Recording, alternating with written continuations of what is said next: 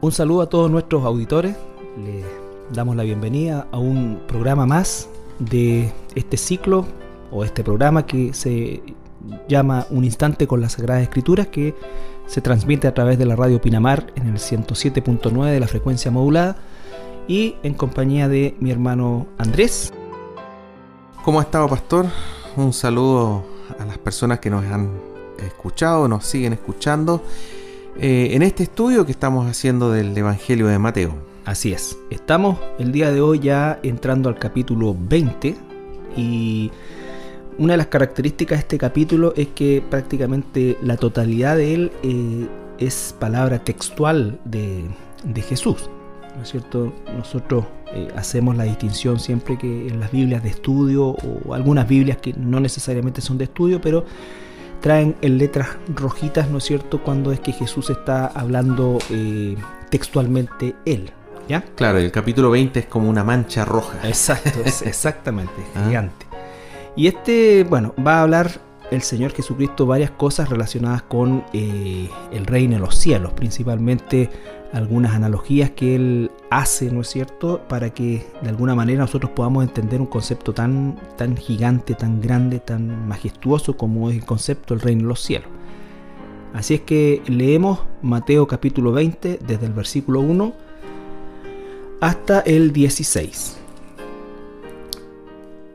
Porque el reino de los cielos es semejante a un hombre de padre de familia que salió por la mañana a contratar obreros para su viña y habiendo convenido con los obreros en un denario al día, los envió a su viña. Saliendo cerca de la hora tercera del día, vio a otros que estaban en la plaza desocupados, y les dijo, Id también vosotros a mi viña, y os daré lo que sea justo. Y ellos fueron. Salió otra vez cerca de, de las horas sexta y novena, e hizo lo mismo. Y saliendo cerca de la hora undécima, halló a otros que estaban desocupados, y les dijo, ¿por qué estáis aquí todo el día desocupados? Le dijeron, porque nadie nos ha contratado. Él les dijo, id también vosotros a la viña y recibiréis lo que sea justo.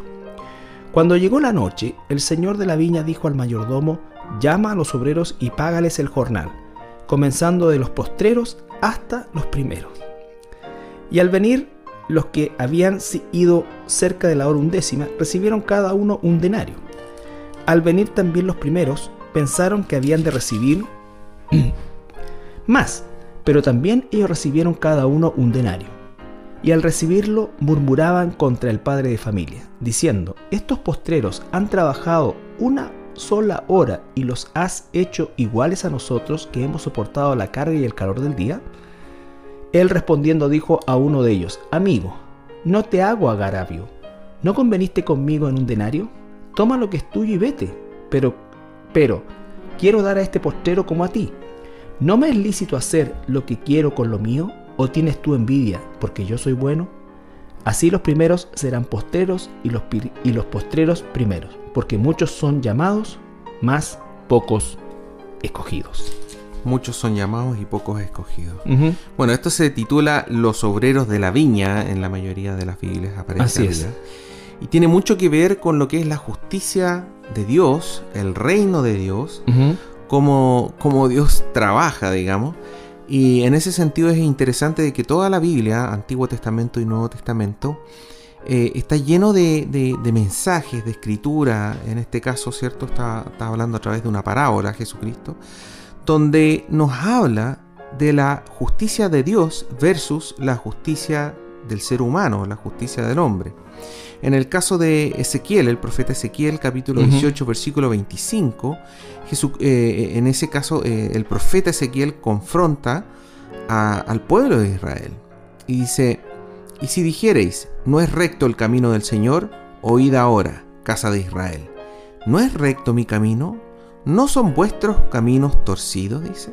Entonces ahí Dios está confrontando a Israel diciéndole que su camino, los caminos de Dios, de Jehová, son los rectos y no así los de las personas.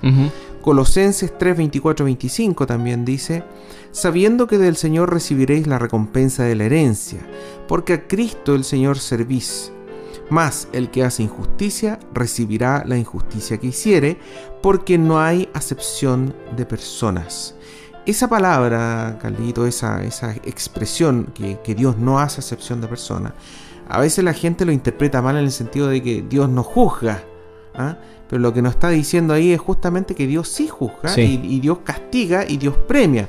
Pero al hacer eso no hace acepción de personas. Y, básicamente hacer acepción de personas es decir, yo no me fijo de qué, cuál es tu linaje, eh, cuál es tu raza, eh, cuál es tu sexo, cuál es tu altura, si tu formación, tus recursos, cómo vienes vestido, si, si, eres bonito o no eres tan bonito, etcétera, digamos. ¿Qué es lo que nosotros sí hacemos? Sí, exactamente. Entonces, partamos un poco con, ese tema. Dios hace un juicio. Sí, esto tiene que ver también, Andrés, con, con todo lo que aprendimos hace un tiempo y permanentemente lo estamos haciendo, que el concepto de la que es parte de los atributos de Dios, ¿no es cierto? Su justicia, que va de la mano también con su soberanía. Eh, esto eh, es, justamente una, una, imagen de esa justicia aplicada de Dios en función también de su soberanía.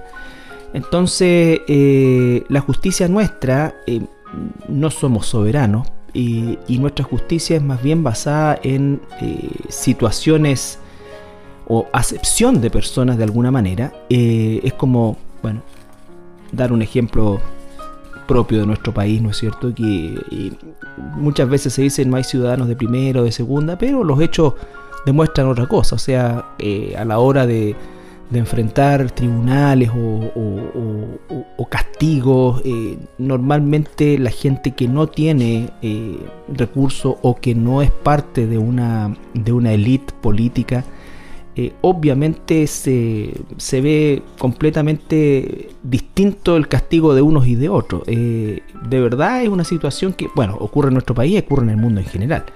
Sin embargo, la justicia de Dios es perfecta, es perfecta, tal como, como lo manifestabas tú.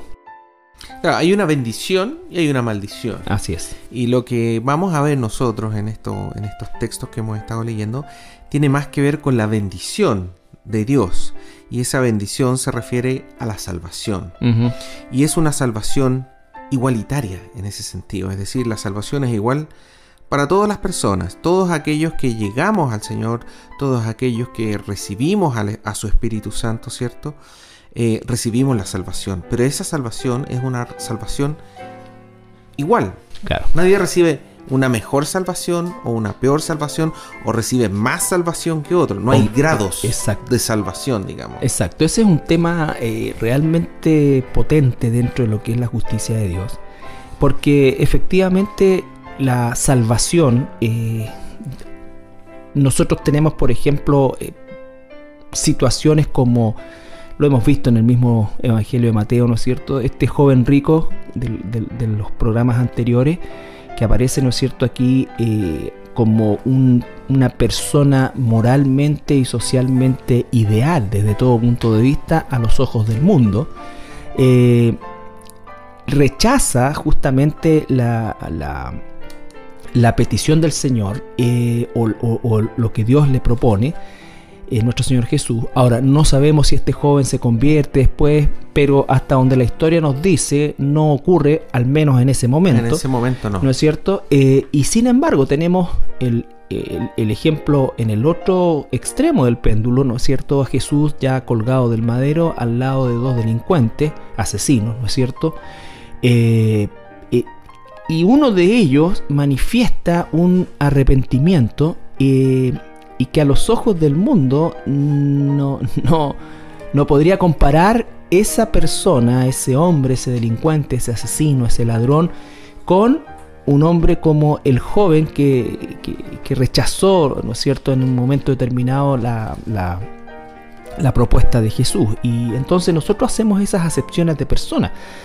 Pero la salvación para ese hombre, ¿no es cierto?, que eh, colgaba de la cruz justamente ¿no es cierto? Y él mismo lo reconoce, justamente es la misma salvación que puede recibir y que va a recibir aquel que quizás nunca ha violado la ley, ¿no es cierto? del hombre, por supuesto, eh, y que a lo mejor pensaría que resultaría injusto que tuviera lo mismo que aquel que, eh, bueno, cometió todos estos crímenes. Entonces, la justicia, tal como esto es, bueno, te estoy tratando de, estoy tratando de expresar lo que muy bien dijiste tú en relación a esta igualdad en cuanto a la salvación y al no hacer acepción de personas, porque nosotros ¿Qué es lo que popularmente se, se, dice respecto a, no a la salvación, pero ir al cielo, esto? Bueno, todo depende de cómo te hayas portado, todo depende de cómo esto. Si uno le pregunta a una persona, Carlito, ¿tú te vas a ir al cielo? Claro. La gran mayoría, que, que, obviamente tiene una, una, tradición católica, va a decir, mira, no sé, eso depende, como Exactamente. Dices tú, ¿eh? Claro, entonces, ¿por qué? Porque está haciendo eh, la, típica acepción conforme a, obras o lo que sea que nosotros los seres humanos hacemos. O sea, yo creo eh, que sí, porque soy bueno. Es claro, soy bueno, no he sido tan malo, ¿no es cierto? Y una serie de, otros argumentos que se, que, la Biblia, Que la Biblia nos, nos corta de raíz. De raíz, completamente. Entonces, la, elección de Dios va desde, una ramera como Raab, ¿no es cierto?, en el Antiguo Testamento, hasta una mujer eh, consagrada, eh, eh, virgen y que tiene un solo esposo y que cría a su familia como María. Entonces, ambas, ella dice aquí, la sierva del Señor, hágase conmigo, y ella misma habla porque ha mirado mi indignidad, ¿no es cierto? Entonces, son cosas que, que el mundo no puede entender porque al contrario de la justicia y de la bendición de Dios, el mundo lo hace en función de méritos. De mérito. Pero el Señor nos explica esto de manera, por así decir, eh, bastante básica a través de un proverbio. El proverbio, ¿cierto? Como definición es una declaración breve de sabiduría. Entonces en este caso, ¿cierto? Eh, este, este proverbio eh, es un poco confuso a veces. ¿no? Jesucristo eh, muchas veces le explicaba los proverbios después en forma privada a, los apóstoles o a, los discípulos más cercanos, digamos. Pero bueno, en primer lugar está hablando de, un campo, ¿cierto? Del señor de un campo. Eh, que probablemente tenía un, territorio bastante grande y dentro de eso tenía una viña. En, aquella época, eh, ¿cierto? El horario de trabajo era bastante extenso, es más o menos de 6 de la mañana a 6 de la tarde, es decir, durante las horas de, luz. Eh, ahora, particularmente respecto a la uva, que, es la cosecha que, se están haciendo acá, eh, nosotros sabemos hoy en día que, es un trabajo bastante arduo, es decir, uno, uno planta la viña, siembra la viña, la riega, la mantiene, pero cuando llega la época de cosecha, es un, periodo de trabajo arduo. Arduo, porque es, un trabajo contra el tiempo. A mí me tocó, eh, teniendo 18 años, ir a, trabajar en la UBA.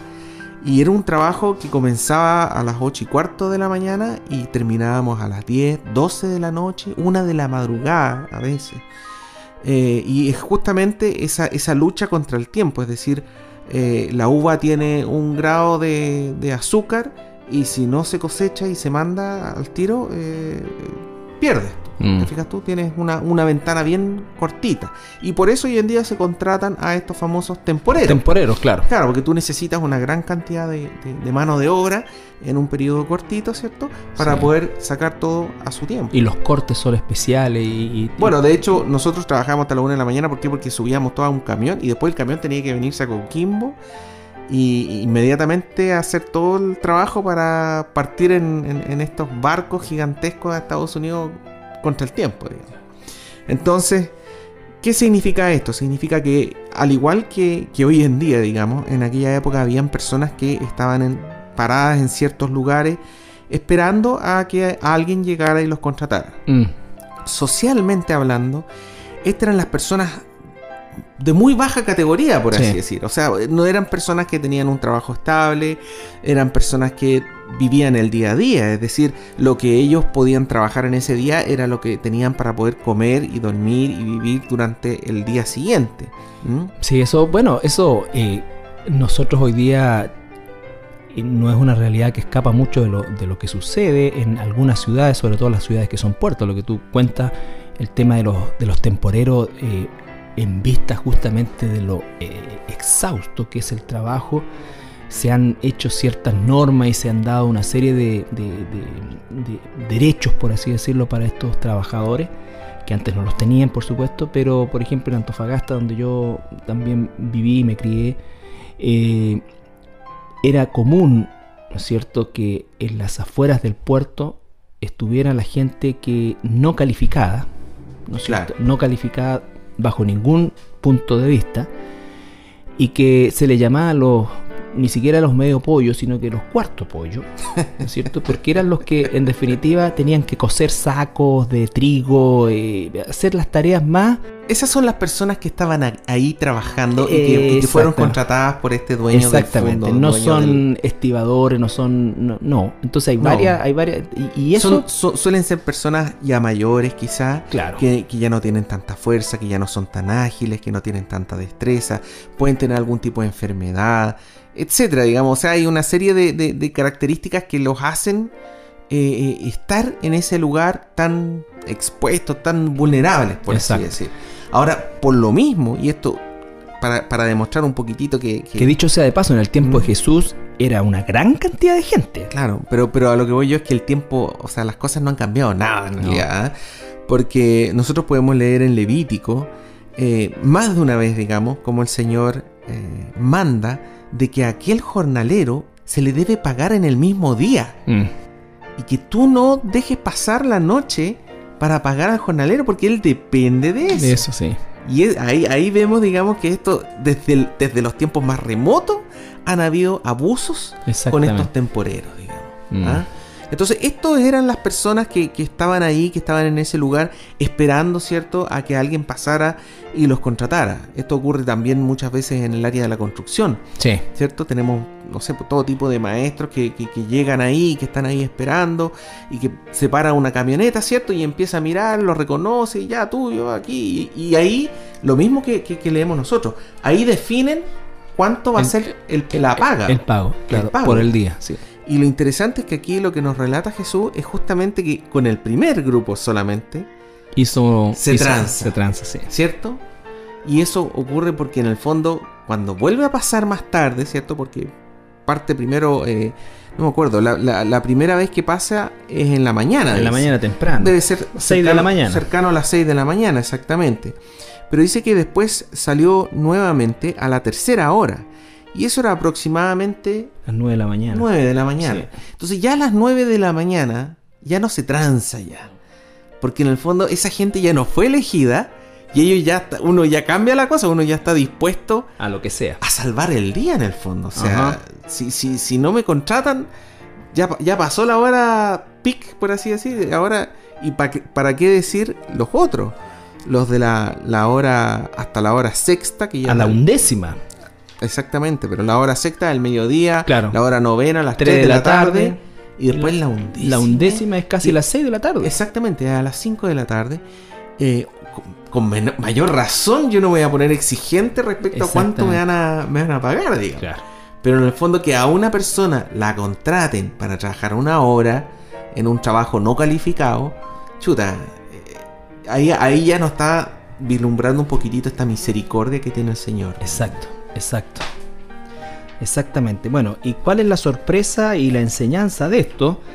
Eh, que se encuentra, bueno, ese dueño de, estas viñas, de estos campos, eh, es la figura de Dios, por supuesto, de nuestro Señor. Y vemos, ¿no es cierto?, la, sorpresa que se llevan eh, tanto aquellos que fueron contratados como los que no fueron contratados de recibir, ¿no es cierto?, una paga exactamente igual exactamente iguales. Por eso es que este tema de la salvación, algunos pueden pensar que alguien se merece, no se merece. Entonces, eh, no hay, aquí está mostrando y demostrando la que no hizo acepción de personas, sino que Él les dio lo que Él consideró justo en su justicia. Obviamente en la realidad no es así, el hombre contrata y probablemente si es contratado a las 5 de la tarde y la jornada termina a las 6, si le dan un pan ya debiera darse por, por, pagado, ¿no es cierto? Pero eh, Dios no opera de la misma manera. Vamos a ir a una pausa musical y al regreso continuamos con este estudio. Bien, ya estamos de regreso después de, nuestra pausa musical, en compañía de, mi hermano Andrés acá y de mi hermano Pablo en, la sala de sonido y... Sí, estamos estrenando. Sí, un, un nuevo auditorio, un locutorio eh, bueno, una palabra antigua en realidad. No, no, es eh, lugar donde, donde estamos transmitiendo. Eh, y estamos también, ¿no es cierto? Bueno, eh, contentos de poder eh, llevar hasta, hasta su, hogar por medio de la onda radial este estudio de este Evangelio que ha sido bastante extenso y que nos ha enseñado tantas cosas y que espero, ¿no es cierto?, para usted también sea un poco mm, más profundo en su tiempo personal, pero aprendemos a conocer el corazón de Dios, la forma de Dios, la forma de pensar de Dios, la forma de actuar de Dios, que es muy distinta a, la nuestra. Y acá estamos teniendo un ejemplo eh, importantísimo en relación a eso, porque las religiones, todas, todas, eh, de alguna u otra manera, están basadas en, un concepto del mérito del mérito, de que uno se va ganando algo y que de alguna forma ese ganando el cielo en este Exacto, el mm. mérito va generando eh, la mayor o menor posibilidad de alcanzar estos estados eh, más espirituales. Pero bueno, aquí estamos analizando, Carlito, ¿cierto? Esta, esta parábola, esta parábola, y como tú bien mencionaste, el dueño del campo es Dios. Es Dios. Él es el dueño del campo. Él es el dueño de la viña, ¿cierto? La viña sería el reino de Dios. Porque acordémonos que la parábola así comienza cuando mm, Jesucristo el dice... El reino de los cielos. El reino de los cielos es semejante a, ¿cierto? Eh, los trabajadores, en este caso, serían aquellas personas que van a entrar al reino de, Dios, reino de Dios, los que van a poder entrar al cielo. El día laboral, entre las 6 de la mañana y el 6 de la tarde, es la vida terrenal, sí. ¿cierto? De las personas. Eh, esa, esa, hora onceava que nosotros estábamos hablando, que es como las 5 de la tarde, vendría a ser un poco la vejez, una persona que ya está en, el ocaso de su vida, por así decirlo. Exactamente. ¿ah? Así como en el ocaso del día, en el ocaso de su vida. Y finalmente el denario, que fue la paga. En la salvación. En la salvación, es la vida eterna del Señor.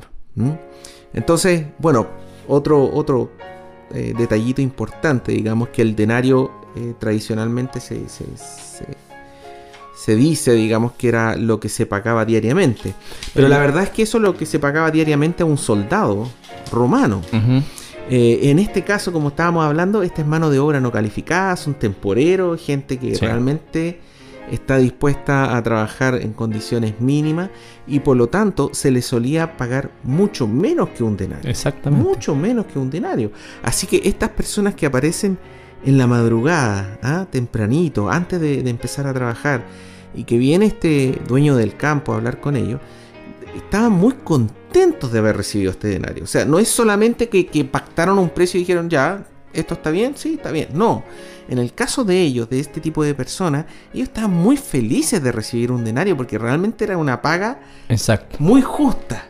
Muy, muy justa. Con eso ellos eh, eh, cumplían, pagaban su, posiblemente para, mucho más de, un día nomás. Exacto. ¿Mm? Entonces eh, hay que tener eso, eso en, consideración. Exacto, porque eso es lo, Bueno, hay varias enseñanzas que, nos, nos, da esto.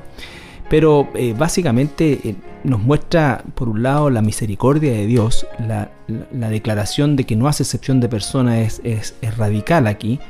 Eh, y ocurre que nosotros mismos, como cristianos el día de hoy, que tenemos tantos recursos, tantas garantías, tantas bondades de Dios, estamos recibiendo la misma salvación que recibieron nuestros hermanos que murieron eh, devorados por leones en, el circo romano o que fueron quemados en hogueras por, la Inquisición, en fin.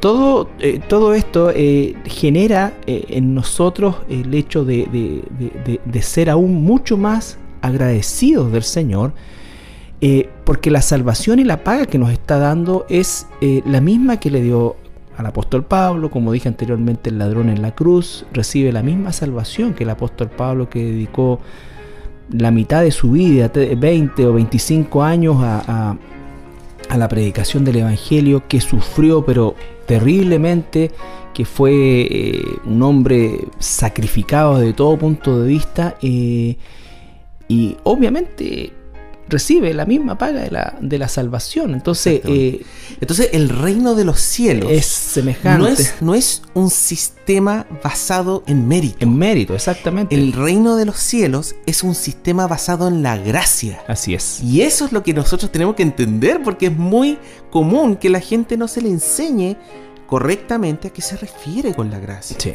Y es que es un regalo inmerecido de Dios hacia nosotros absolutamente inmerecido.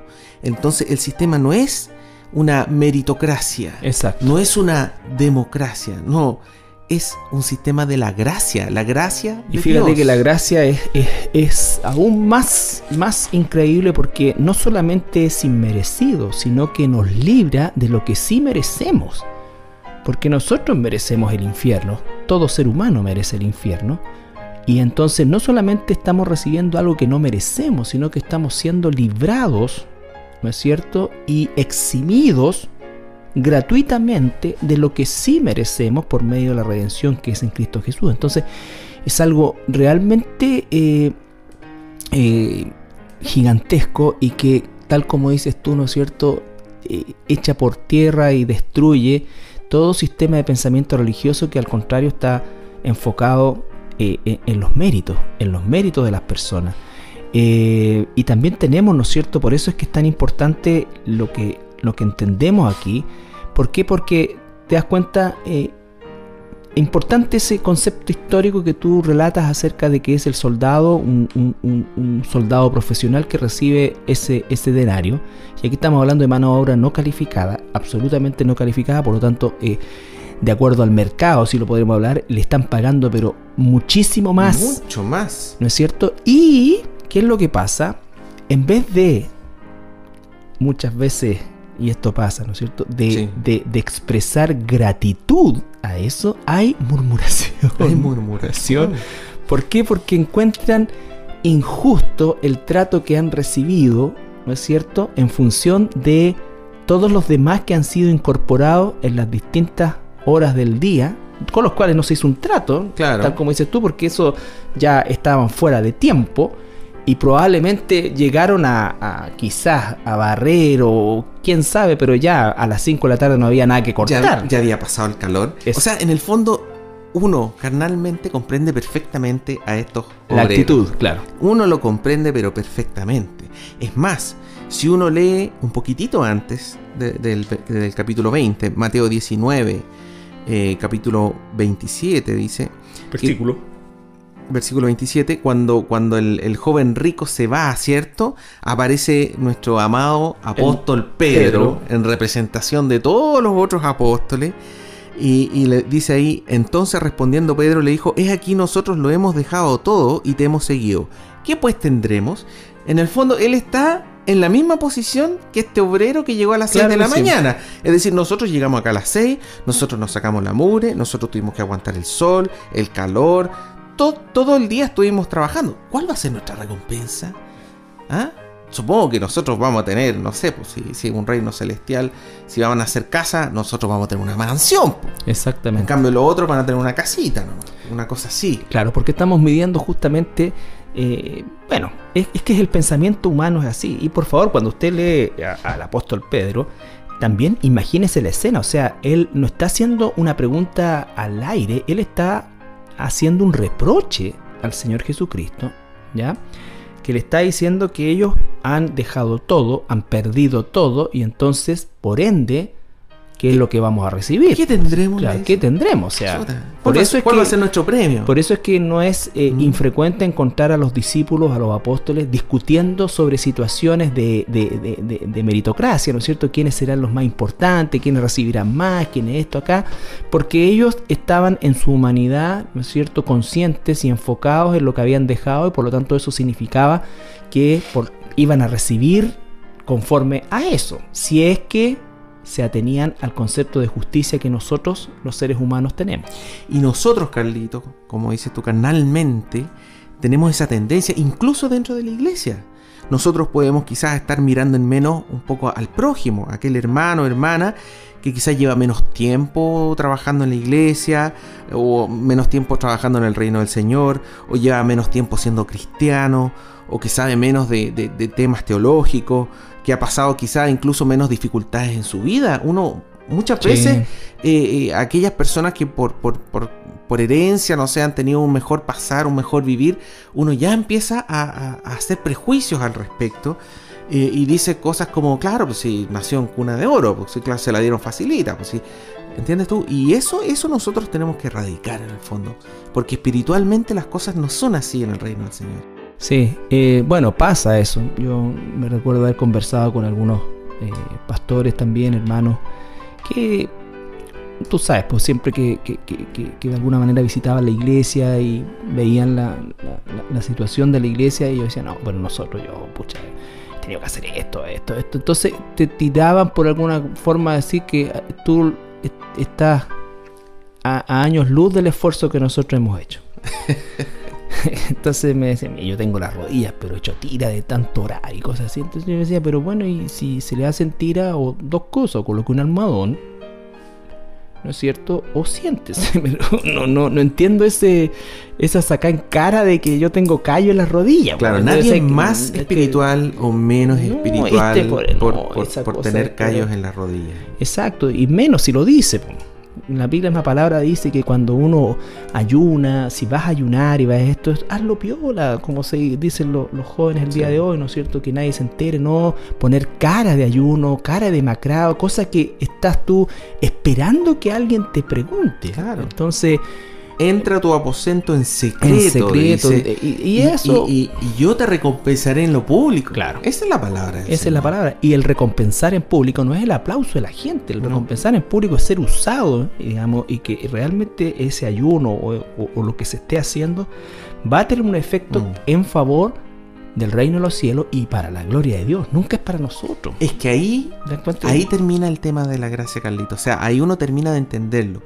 Cuando uno comprende de que nosotros somos estos obreros y que da lo mismo si uno comienza de muy chiquitito o si uno comienza en la cama a punto de morirse, digamos, y que para el Señor da lo mismo. Ahí uno entiende realmente que es la gracia de Dios, que nos es un regalo, que no nos merecemos eso, como decías tú, todo lo contrario, nos merecemos el, fuego eterno, ¿te fijas tú? Y, y por lo mismo eso dice de que todo es para la gloria de Dios. O sea, ahí yo empiezo a entender esto que aparece ya en la lectura de Apocalipsis, ¿cierto? De que los santos van a estar en su casa, en la casa del Señor, y van a estar permanentemente dando gloria al Señor, alabando al Señor. ¿Por qué? Sirviendo al Señor. Porque ahí nos vamos a dar cuenta cuán inmerecido es que nosotros estemos en ese lugar, en, ese lugar. en esa posición. Cuán inmerecido. Sí, es una cosa gigantesca. La gracia, bueno, no pretendemos, ni creo que nadie pueda, ningún hijo de Dios hoy, eh, pueda eh, tener una concepción plena de la gracia de Dios. Pero mientras más aprendemos de ello, más nos acerca a tener un corazón tan agradecido, de tanta gratitud, eh, y que quiera Dios, ¿no es cierto?, que la actitud nuestra sea siempre lo que el apóstol Pablo dice, ¿no es cierto? Él si lo llevamos al plano de, la calificación, ya que estábamos hablando de estos calificados, ¿no es cierto? El apóstol Pablo es lejos el más calificado de todos los apóstoles, de todos los apóstoles, o sea, su educación, su, su, roce, su manejo, en fin, todo eh, eh, en él era superior, pero él dice que fue concebido como un abortivo, o sea, y, que es el más pequeño de los apóstoles y, sin embargo dice que por la gracia de Dios soy lo que soy. Y dice su gracia no ha sido en vano porque esto está en la gratitud que Él trabaja más que los otros, pero no yo, dice, sino la gracia de Dios en mí. Entonces, la gracia nos va a llevar cuando somos y entendemos como cristianos, la gracia de Dios en nosotros nos va a llevar a, vivir, no, no, estamos devolviendo algo, esto no es devolver porque Dios no es deudor de nadie y además Dios no necesita nada de nosotros. Lo que está, eh, lo que debe ocurrir en nosotros es un, es, un corazón de gratitud de, de, vivir una vida que agrade a aquel que nos salvó, aquel que nos sacó de las tinieblas a la luz admirable. Y en función de eso, siempre, siempre, siempre la gloria es para Dios. Por eso es que es tan, tan eh, contrario cuando una persona, ¿no es cierto?, pretende ser eh, de alguna manera o hace acciones para las cuales está esperando que la gente o la multitud lo, aplauda o, lo, reconozca. Eh, y eso es, es, todo lo contrario, o sea, porque no, nosotros no, no merecíamos nada y lo que hacemos lo hacemos por gratitud al Señor. Por supuesto que como hermanos nos animamos y es un deber nuestro como hermano animarnos, respetarnos, cuidarnos, ¿no es cierto? Pero, pero eso dista mucho de, darle la gloria a, alguien, porque la gloria es de Dios, todo lo que somos, todo lo que hacemos, ¿no es cierto?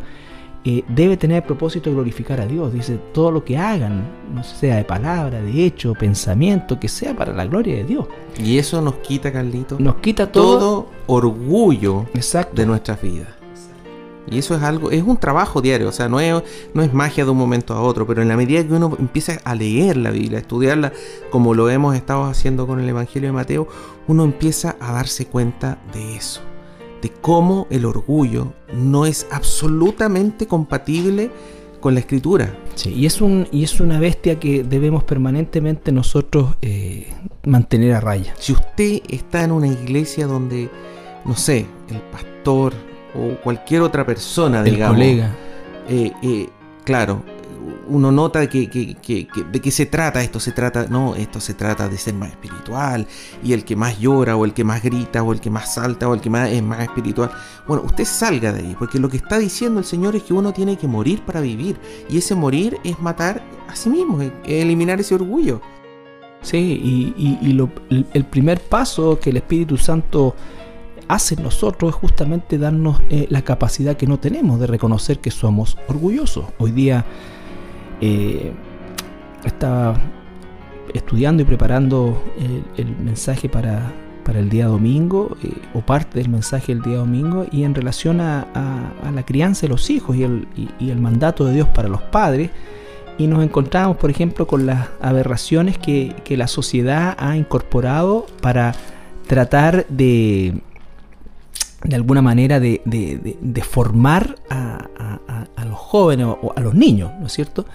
Y entonces aparece este movimiento de la autoestima que en definitiva lo que busca justamente es acrecentar, acrecentar el orgullo humano, ¿no es cierto? Eh, y, en definitiva eh, es totalmente contrario. Nosotros los cristianos no buscamos mejorar o aumentar la autoestima todo lo contrario, porque el cristianismo se inicia reconociendo que somos culpables, que somos condenados, que estamos totalmente caídos.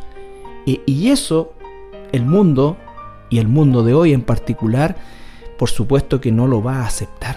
No lo va a aceptar porque no, por eso es que eh, la religiosidad prende tanto entre las personas porque eso implica que yo me gano ciertas cosas y, depende de mí llegar al, cielo. llegar al cielo. Entonces yo construyo el puente, el camino. Y lo que dice acá, mira lo que dice acá el versículo 15, cuando este dueño de la viña los confronta a estos mm. trabajadores, le dice, no me es lícito hacer lo que quiero con lo mío.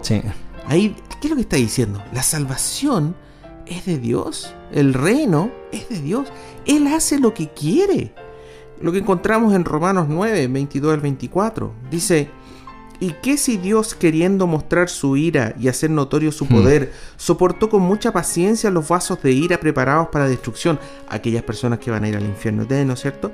Y para hacer notorias las riquezas de su gloria, las mostró para con los vasos de misericordia que Él preparó, de, antemano para gloria, a los cuales también ha llamado, esto es a nosotros, no solo de los judíos, sino también de los gentiles. El Señor preparó de antemano, desde antes de la fundación del mundo, dice, a aquellos que iban a ser vasos de misericordia y a aquellos que iban a ser vasos de ira. Sí, y, y ahí mismo en el, capítulo 9 de Romanos eh, da una, una, o recuerda el apóstol Pablo un pasaje tan crudo para, la gente, pero es la realidad de Dios, ¿no es cierto? Y, la soberanía de Dios y, la misericordia de Dios que habla justamente de Raquel cuando estaba esperando a, estos, estos mellizos, ¿no es cierto? Que dice eh, que de antemano todavía no habían hecho nada, ni bueno ni malo, no habían hecho nada todavía, ¿no es cierto? Pero ya estaba determinado que uno se iba a perder y el otro se iba a Dios dice, a Jacob amé y a, y a Esaú aborrecía. Entonces, aborrecía. Esa es la palabra. Ahora él tiene derecho de hacerlo porque es su viña. Exactamente. Y después dice, tendré misericordia. De quien yo quiera tener misericordia. Exactamente. Entonces, todo depende de él y es todo por su gracia. Todos merecemos el infierno eterno, todos merecemos el lago de fuego. Pero sin embargo, él, por misericordia, por gracia, nos permite entrar a esta viña. Por eso es que cuando los cristianos eh, desconocen esto y encuentran, estoy hablando de personas cristianas, ¿no es cierto? Encuentran injusto que Dios eh, sea soberano sobre, sobre todas estas cosas eh, y hablan de, que es injusto, siempre nosotros les decimos que, que cuidado, porque si pide justicia, significa que él también tendría que ir al infierno. Pues, todos. Exactamente. Todos merecemos ir al infierno. Mira, si alguien se queja de eso, uno puede repetir esto. No me es lícito hacer lo que quiero con lo mío. Y con eso tenemos. Exactamente. Vamos a una pausa musical. Musical y regresamos. Bien, queremos eh, a la hora ya de despedirnos agradecerles como siempre su, su sintonía, invitarles como siempre también de todo corazón a que usted eh, profundice y busque al Señor, busque al Señor. La Biblia dice que busca al Señor mientras pueda ser hallado. Tenemos la fe de que todavía puede ser hallado, ¿no es cierto? Y le animamos a que usted eh, le pida al Señor, se arrepienta delante de Él, ¿no es cierto? Eh, no necesita un tercero para, esto. Esto es una situación que, que Dios opera de manera individual. La salvación no viene a través de personas, la salvación es un acto soberano de la voluntad de Dios. Eh, nosotros participamos del proceso eh, contándoles cómo, cómo, es que Dios nos salvó a nosotros y cómo es el proceso, pero la, salvación es algo que, usted tiene que rogar, pedir al Señor que venga a, su vida. Eh, queremos darle las gracias, ¿no es cierto? Y despedirnos Sí, recordarles como siempre que nuestra página web es www.iglesia Cristiana La Serena, donde podrá escuchar estos mismos programas y también las alabanzas que, que escucha durante las pausas. Así es, así es que bueno, nos despedimos, que el Señor le bendiga. Así es, bendiciones.